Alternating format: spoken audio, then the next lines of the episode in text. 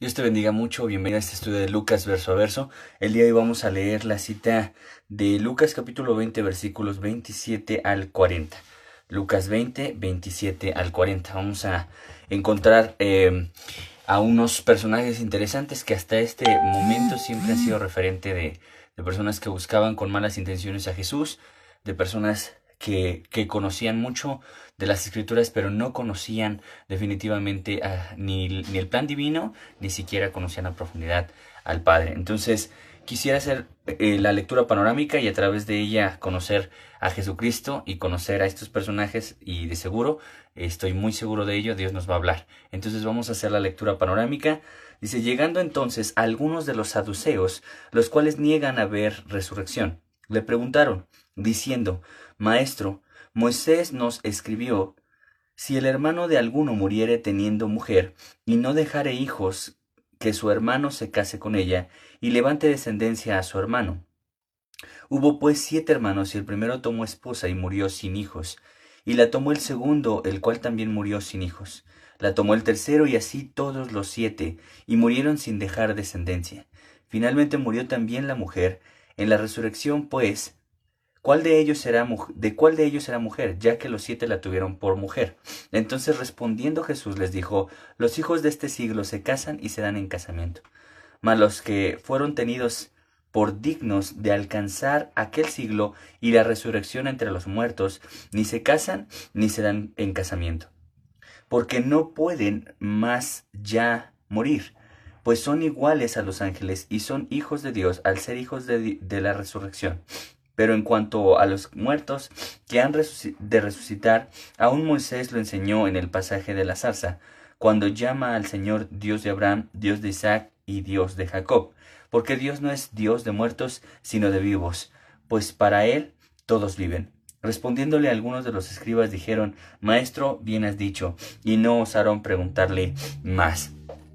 Los saduceos también eran una secta contemporánea de los judíos.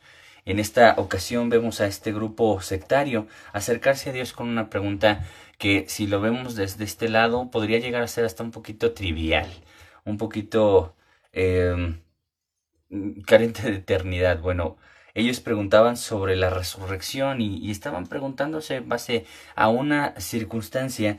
No sabemos si fue una circunstancia real, si fue una circunstancia que, pasó de verdad o o, o, estaban poniendo un ejemplo sobre una familia de siete hermanos que, que habían muerto según su, su, turno y que habían tenido la misma esposa por en base a la ley de, de Moisés. Recuerda que en la ley de Levítico estaba esa parte donde si eh, un hombre moría sin descendencia, el hermano tenía que estar con la, con la esposa o con la mujer o tomarla por mujer para redimir a la familia y dejar descendencia. De esa manera no se perdía las tierras y no se perdía el nombre del hombre. Entonces, eh, este, ellos hablaron con Jesús con esta pregunta trivial. Y, date cuenta que a, pesar de que eh, esta pregunta fuera de ese tono, Jesucristo nunca se negó a la enseñanza. Jamás Jesucristo se negó ni se cerró eh, él siempre fue ese maestro. Ellos llegaron con él y, le, hicieron esta pregunta y Jesucristo siempre con el corazón siempre abierto para enseñar, se abrió a la enseñanza con ellos. Y creo que tú y yo tenemos que experimentar este mismo maestro. Es más, Dios nos invita a experimentar este mismo maestro. No importa qué pregunta tengas, que a lo mejor pueda ser lo más trivial. A lo mejor puede ser una pregunta que, que, que no tenga importancia a los ojos de otros. Pero Dios es ese maestro que nunca se niega, que nunca niega el conocimiento, que nunca niega la respuesta. Así de que tenemos la confianza de acercarnos a Él y preguntarle lo que sea. Ellos se acercaron y le dijeron, Maestro, ¿qué pasa? Y dan, este ejemplo. Entonces Jesucristo responde, los hijos de este ciclo se casan y se dan en casamiento. Mas los que fueren tenidos por dignos de alcanzar aquel siglo y la resurrección de entre los muertos, muertos, ni se casan ni se dan en casamiento. Entonces el Señor los enfoca y les dicen, esto es trivial, ¿verdad? Ellos estaban hablando de qué va a pasar después de la muerte. Eh, eh, ¿qué, ¿qué, ocurre? ¿Quién es el que está casado con quién? Y el Señor los ubica en que eh, en este reino, después de la muerte, las cosas son muy diferentes. No, no, las cosas no funcionan como en la tierra. Recuerda que el matrimonio tiene como objetivo completar al hombre. El matrimonio busca que el hombre sea pleno con la mujer y la mujer sea pleno con el hombre. De ninguna otra forma puede lograrse la plenitud sino en una relación heterosexual. Y dice la palabra de Dios que así nos diseñó el Señor. Yo, yo sé que el hombre toma sus decisiones y tiene sus propias inclinaciones, sus propias perversiones, pero al final el diseño de Dios, el diseño divino de Dios está plasmado en la Biblia. Y podrán en este siglo acallar la voz de, de, de, de los predicadores y callar la voz de, de, de la sociedad cristiana, pero jamás podrán jamás podrán borrar de la Biblia el diseño original del matrimonio. Y bueno, no me quiero desviar, pero recuerda entonces que el objetivo del matrimonio es completar al hombre. Y estando en la presencia del Señor, todos seremos renovados, todos seremos perfeccionados.